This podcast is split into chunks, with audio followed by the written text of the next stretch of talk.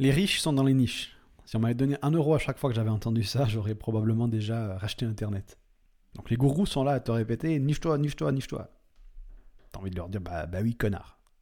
Mais, mais le problème, c'est pas de savoir que tu dois te nicher. Je suis sûr que tu le sais déjà. Le problème, c'est la résistance qu'on a à le faire. Le business, c'est facile. C'est gérer tes émotions, le vrai challenge. Donc, dans l'émission aujourd'hui, on va parler de ça, de cette résistance émotionnelle à te nicher. Comment y remédier? Tu verras qu'il y a un biais, il y a quelque chose qui nous retient de nous nicher et qui flingue nos efforts. Alors, déjà, peut-être rapidement, pourquoi c'est important et urgent de se nicher? Il y a un concept que j'aborde souvent qui s'appelle la ratrice du créateur. Tu vois, quand tu es salarié, tu dis Ok, je veux quitter cette ratrice à la con, je vais pouvoir euh, vivre la semaine de 4 heures, je vais pouvoir voyager, euh, vivre ma vie, profiter de ma vie. Et euh, quand tu deviens entrepreneur, quand tu, quand tu deviens formateur, tu te rends compte que tu as échangé une ratrice pour une autre. Et le moyen d'échapper à cette ratrice, entre autres, c'est de te nicher. Parce que nicher, ça veut dire moins de clients, mais plus de rentabilité par client et plus de facilité à acquérir un client. Parce que ce qui nous prend du temps, c'est des ressources, hein, autant de temps que d'argent, c'est acheter des vues et servir les gens qui achètent. D'accord? Basiquement, c'est ces deux choses. Acheter des vues, vendre et servir. Donc si ça coûte plus cher, ça demande plus de temps à acquérir une nouvelle vue, acquérir un nouveau client, et que on a plus de choses à délivrer à ce client, on a forcément euh, un emploi du temps qui est beaucoup plus chargé. D'accord? Donc on veut éviter cette triste en se nichant. Ensuite, euh, quand tu es pas niché, tu es face à beaucoup plus de concurrence. C'est comme si tu te dis, ah bah tiens, euh, je vais mettre à la boxe, il est où Mike Tyson? On monte sur le ring et, on, et je vais défoncer Mike Tyson. Je, niveau pronostic, euh, d'accord, on, est, sur du 100% pour Mike Tyson. Et, donc du coup, le, truc c'est ça, c'est veut, avant de, monter sur le ring avec Mike Tyson, on veut commencer avec un plus petit adversaire. Euh, et, donc c'est ce qui nous donne aussi, on cherche un monopole, on cherche un endroit où on peut être le meilleur, on peut régner, d'accord? Avoir un monopole, ça, va ça veut dire que naturellement quand quelqu'un a, un problème en particulier, bah c'est sur toi qui tombe. Parce que c'est toi qui sais résoudre ce problème. Tu es the guy, d'accord ou, the woman qui, qui sait, euh, qui sait euh, résoudre ça. Ok? Et donc se nicher, ça permet de percer beaucoup plus vite. Donc maintenant, je vais t'amener j'espère, un paradigme shift. On va parler du problème de fond. Pourquoi on n'arrive pas à se nicher? Pourquoi on est en résistance? Il y a un biais qui est bien connu derrière ça. Et on va l'utiliser à notre avantage. Ce biais, c'est... Alors déjà, comprendre le sentiment qu'il y a derrière, c'est le sentiment de renoncer à quelque chose. Et le biais, c'est l'aversion à la perte. C'est pour ça que l'urgence et la rareté, ça fonctionne si bien dans les lancements. D'accord? On a tendance à, vouloir plutôt euh, poursuivre, euh, enfin éviter de, perdre quelque chose que d'essayer de gagner quelque chose. D'accord? Parce que c'est biologique, hein, je veux dire, dans la nature, il y a 9 chances sur 10 qu'il n'y ait pas de lion derrière les fougères, là. Il y a une chance sur 10 qu'il y ait un lion. Et s'il y a effectivement un lion, on est mort et on n'a pas de deuxième chance. On peut mourir qu'une fois, jusqu'à preuve du contraire. Et donc, notre biologie est, construite de manière à éviter les petits risques, quitte même s'il y a un gros gain, même si tu dis, ok, euh, tu peux gagner 100 millions, par contre, il y, a un risque que tu meurs. On joue à la roulette russe. Combien de personnes vont dire? Et, c'est sage de dire non, de, dire non face à ça. Hein. Mais il y, a des, il y a des peurs irrationnelles aussi. Comme par exemple, on a plus peur généralement de prendre l'avion que la voiture. Euh, moi, si tu m'as vu les premières fois que j'avais pris l'avion, j'ai limite démonté le siège. Bon, maintenant, à force de voyager avec le, digital nomadisme, je me suis fait un petit peu, mais je suis jamais euh, en mode wouhou, on va, on va décoller, tu vois, c'est pas mon délire. Pourtant, je sais d'un point de vue complètement rationnel qu'il y a beaucoup plus de chances de faire un accident de voiture vers l'aéroport que dans l'avion. D'accord? Donc, c'est irrationnel. Et de la même manière, on a cette résistance à se nicher qui est totalement irrationnelle, parce qu'on a le sentiment qu'on va renoncer à quelque chose, alors qu'en fait, c'est tout l'inverse. Et euh, donc, il y a deux croyances, notamment, qu'il faut, qu'il faut casser si tu veux euh, arriver à te nicher plus facilement. Donc, on va les traiter ensemble. Première croyance, je n'aurai pas assez de clients. Si je me niche, je n'aurai pas assez de clients. Si je me niche, je devrais refuser des clients. Deux concepts derrière. Premier que tu connais probablement, la distribution Pareto. Donc, il y a des micro-niches qui possèdent des macro-portefeuilles. Donc, 20% des gens achètent 80% de tes produits. Donc, on veut identifier ce 20% et servir ce 20%, et le 80%, on peut l'envoyer à la concurrence qui, eux, ont décidé de ne pas se nicher.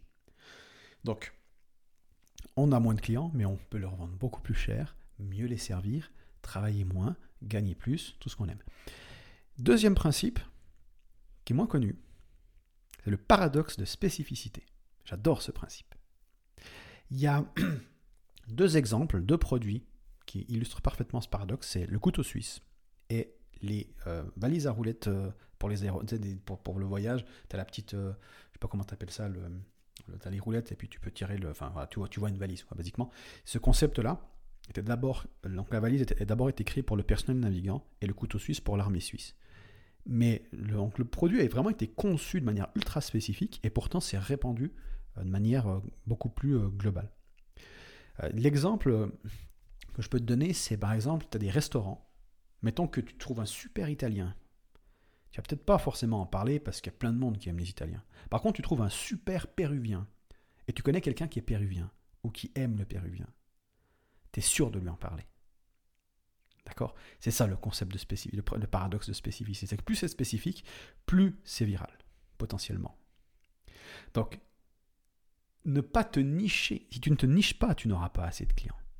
Tu perds des clients à ne pas te nicher. D'accord? Ça, c'est un truc important à comprendre.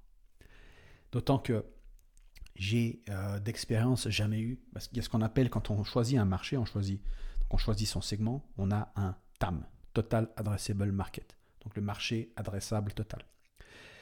D'expérience, j'ai jamais eu de problème de saturation du TAM.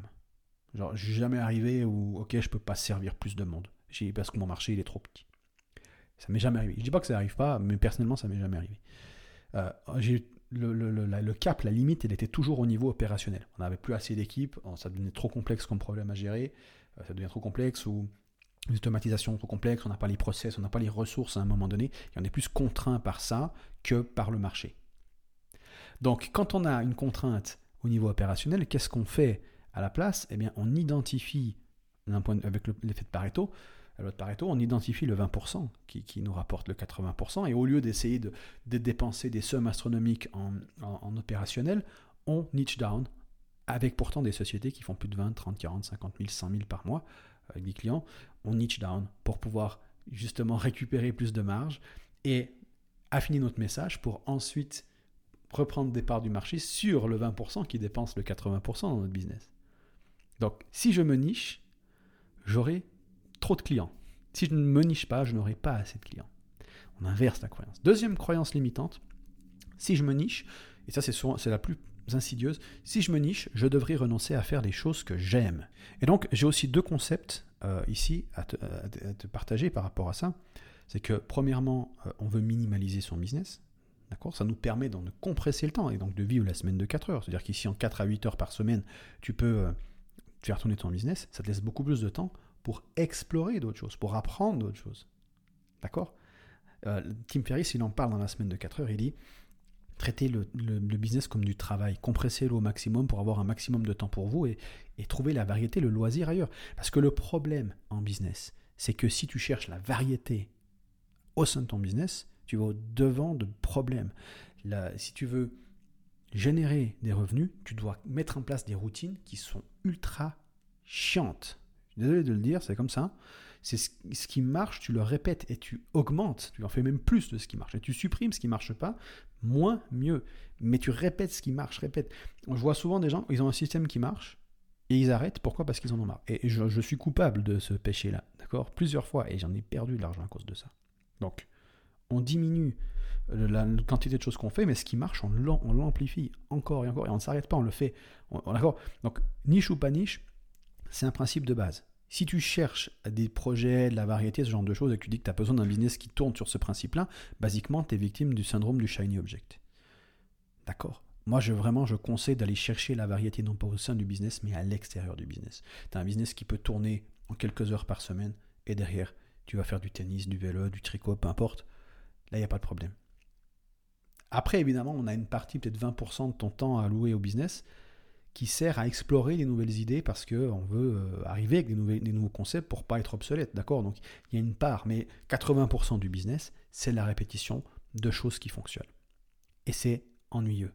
On fait encore les mêmes choses, et encore, et encore, et on optimise, et on optimise, et on optimise, et on optimise. C'est comme ça. C'est pas une question de niche.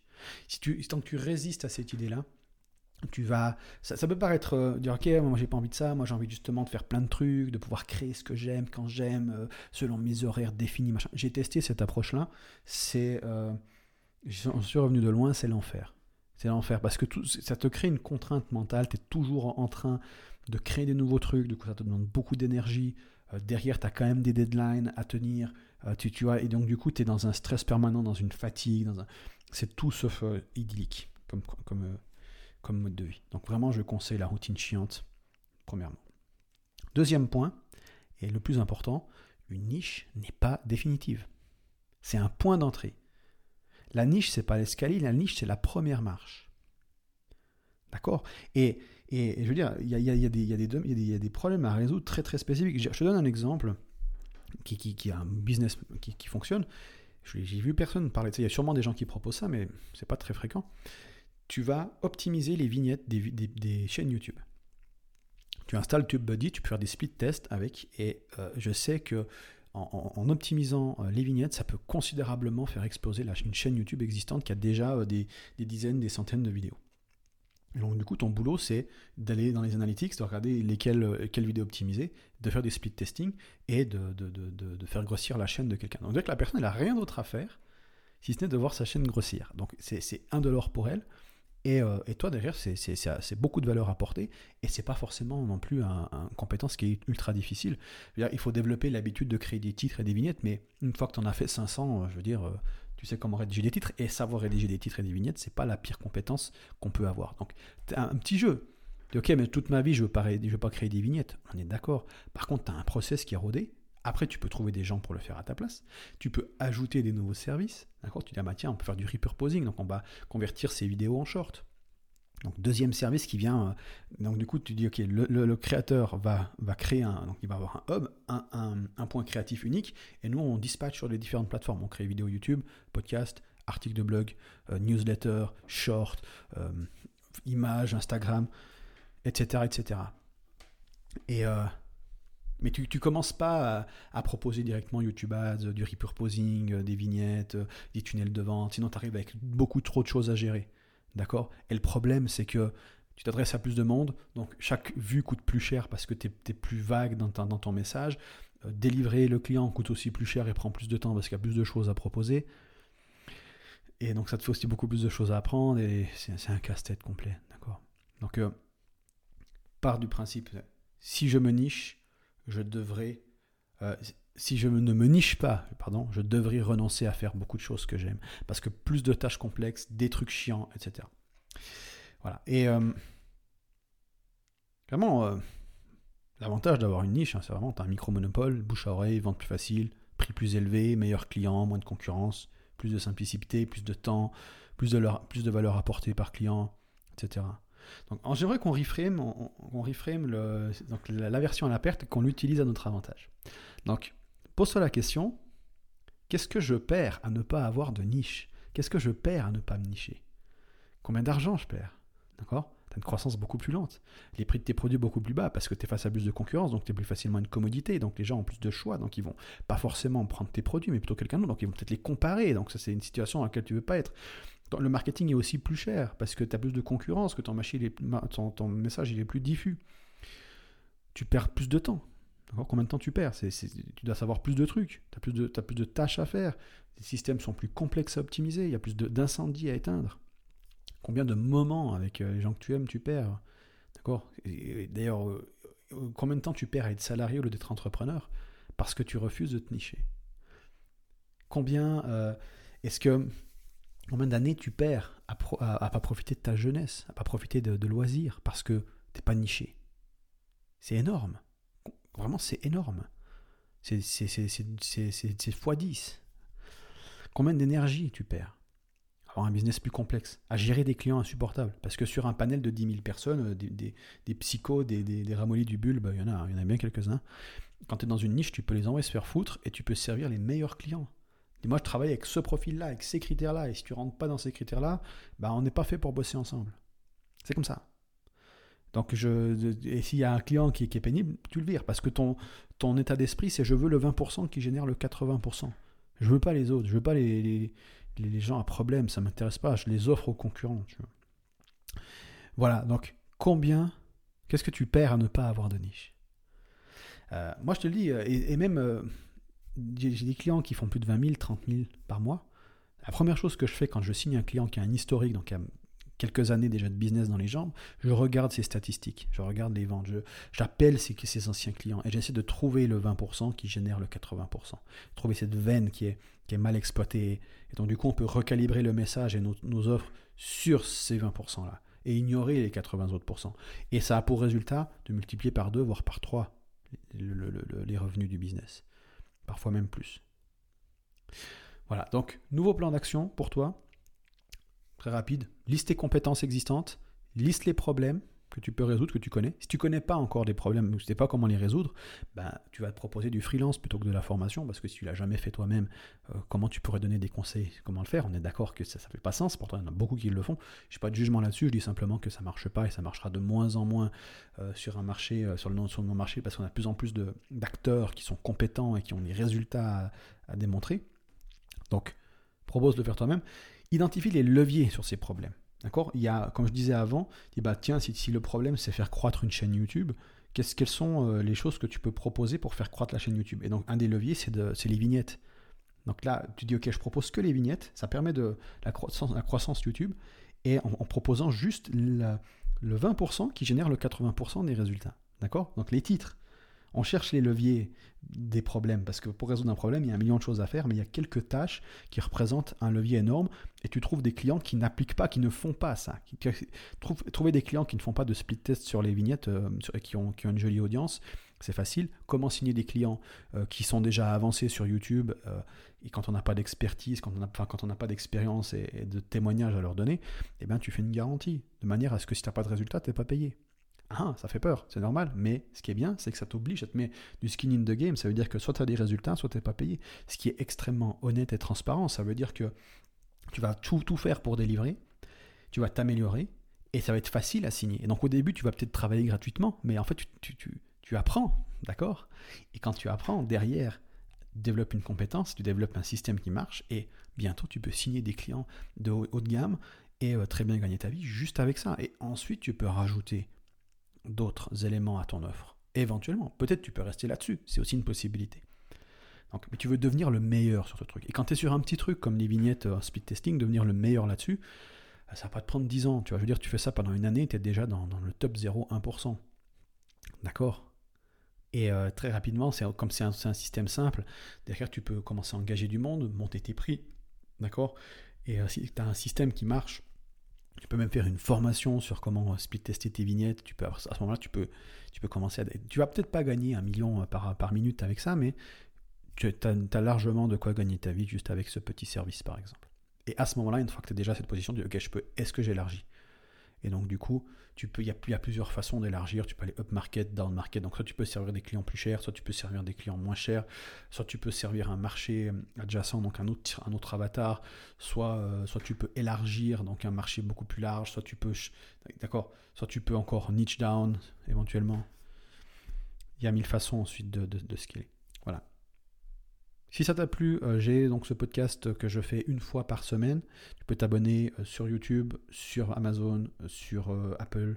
J'ai aussi une newsletter sur damienp.com que tu peux t'abonner, tu reçois des mails dans la même veine. Moi, je te souhaite une magnifique journée. On se retrouve dans un prochain podcast. Salut.